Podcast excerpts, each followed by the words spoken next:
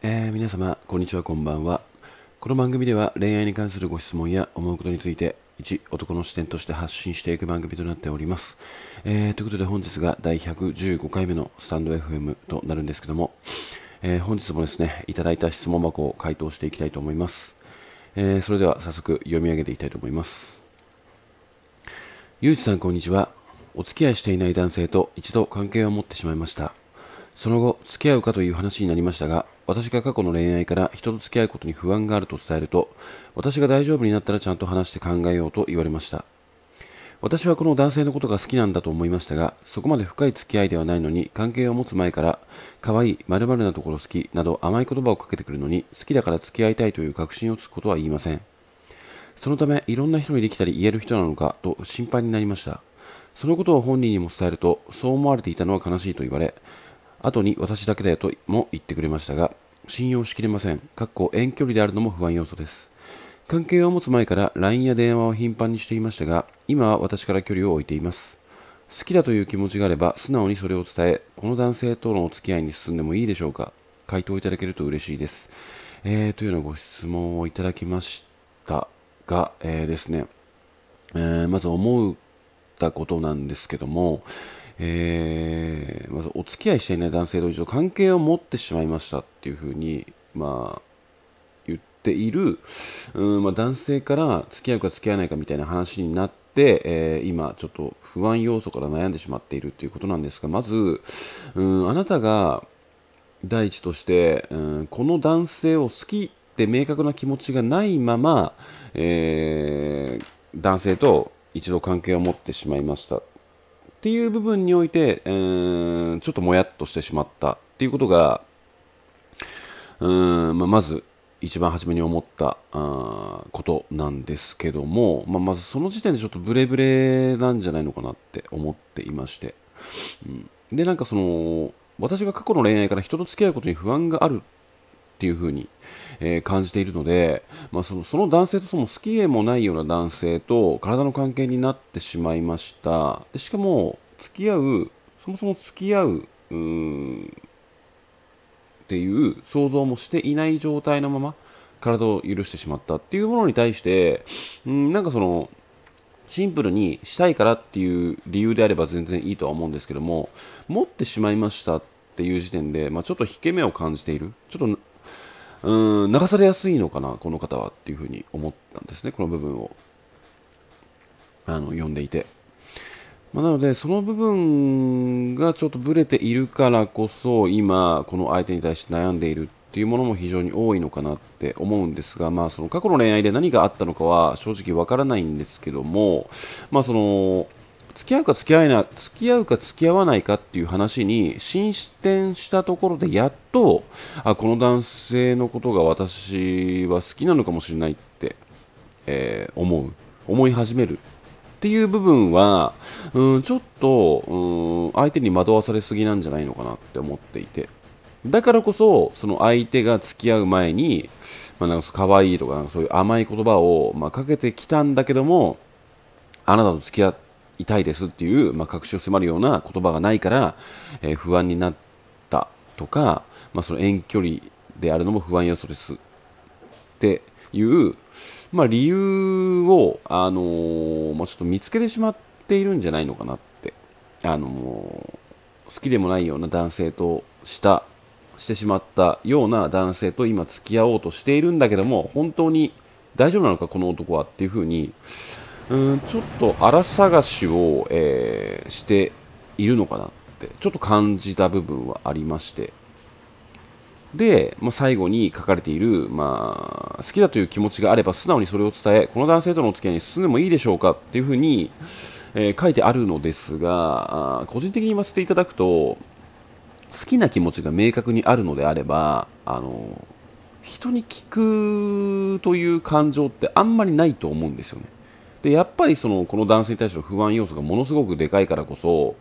まあ、聞いてきていただけてるとは思うんですけども、うんまず、まあ、このとりあえず、まあ、あなたは流されやすくてちょっとブレやすいっていう部分はちょっと置いといて、うん、まず個人的にはちょっと難しいんじゃないのかなって。ここに対して進むのはちょっと危険なんじゃないのかなって思う部分が、えー、つあるんですけども、まあ、ここだけ、これだけま不安要素を抱えているにもかかわらず、えー、まず遠距離なんですよね。で、まあ、この男性とあなたがどのような出会い方をしたのか全然わからないですけども、なんかその文章を読んでいると、あのあなたが、相手に対する感情というか、うん、何を相手の何を知っているのかっていう部分が全く書かれていないのでおそらくうーんまあその結構、まあ、LINE とか、まあ、頻繁に電話は頻繁にしているって書いてはあるんですけどもうんどれだけ相手のことを知っているのかどれだけ今の段階で関係性を築いているのかっていう部分が非常に疑問ではありまして。であのその関係性がうまくいっているのであればもう好きっていう気持ちも明確だからこそあの進めると思うんです自分一人で。でも進めないっていうのはおそらくうんやっぱ相手に流されやすいし自分をどこか隠しているのではないのかなって思っていて今の段階でも、まあ、だからこそなんかその今は私から距離を置いていますという謎の行動に今走ってしまっているっていう部分があるんですよね。まあ、一旦なんか保留しているのか、このままずっと連絡を取り続けていると、うん、本当は踏み込んじゃいけないところに踏み込んでしまっているんじゃないのかなっていう恐怖からも、まあ、ちょっと一旦今ステイしちゃっているのかなって思うんですよね。まあ、そのような中で、うん、遠距離の関係性っていうものって非常に危険というか、まあ、難しいんじゃないのかなって思うんですよ。まあ、遠距離ってもちろんそのなんだろうな。すぐに会いに行けない。ちょっとふとした時に会いたいって思った時に時間がまあ数時間あったとしてもまあ正直会いに行けないような距離。だからこそ、まあ、電話や、まあ、LINE で連絡を取るしかないっていうものが、まあ、もちろんあるんですけどもやっぱりその距離が離れているからこそなんかそのありもしないことを勝手に考えてしまったりその不安要素を自分で作り出してしまううーんことが結構頻繁に多発してしまうと思うんですよね。遠距離恋愛って。でもそこで相手を理解しているし関係性をちゃんと構築している相手であればそういう不安っていうものはあの非常に起こりにくいと思うんですよ、まあ、だからこそ、まあ、あとはそのえー、何ヶ月遠距離して何ヶ月後に、えー、結婚しますとかなんかそういう目的がある。互いに、まあ、あとはそのものすごい2人とも忙しくて本当に月1回、えー、会える頻度。でしかもその頻繁に連絡も取らないんだけども、えー、なんだろうな。互いのその目標例えばその仕事だったりお金を稼ぐことビジネスについて、えー、向上心があってえー、なんか目的があるっていう2人が例えば遠距離をした場合っていうものはそんなに頻繁に連絡を取る取る必要もなくて。あのだからこそ月に1回しか会わなくてもいいし最低もあの週に1回連絡を電話をすればいいみたいなあのその報告会？みたいなそのこの1週間で何を得られてどれだけの成果が出たのかっていうのを、まあ、報告し合うビジネスパートナーでもあり恋愛としてのパートナーでもあるっていう方々の遠距離恋愛って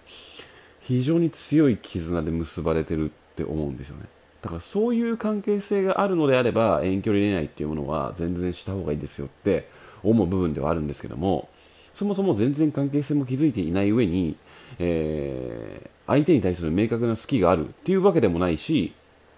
気持ちも結構ブレブレで流されてしまっている。でしかも相手に対して、えー、結構不安を現在抱いてしまっているような男性と遠距離恋愛に、えー、進んでもいいものかっていうものに対しては正直、えー、おすすめはしませんっていう回答が出てしまうんですよね。ただうんここであのもうやめといた方がいいのでもう早く切った方がいいですよっていうつもりはなくて。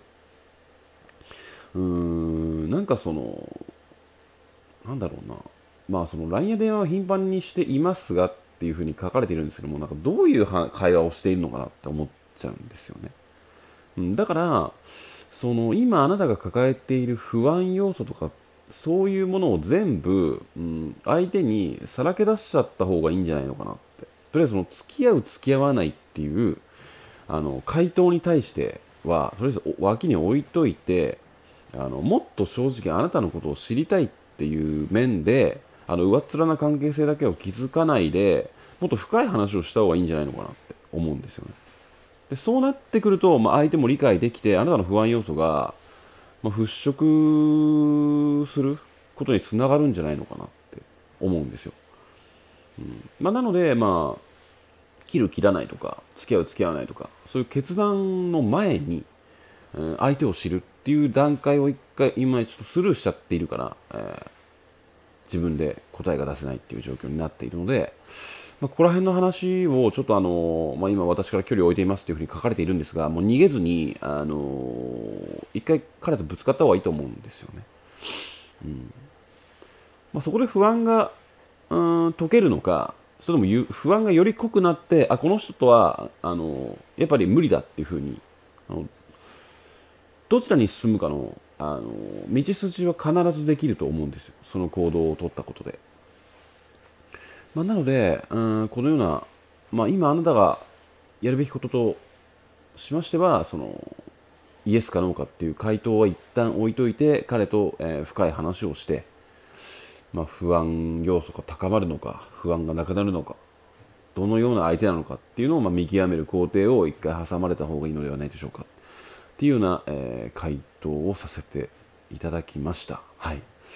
えー、手な具合で、え、今夜の、え、スタイフはこの辺で終わりにしたいと思います。今夜もご視聴いただきましてありがとうございました。それではまた。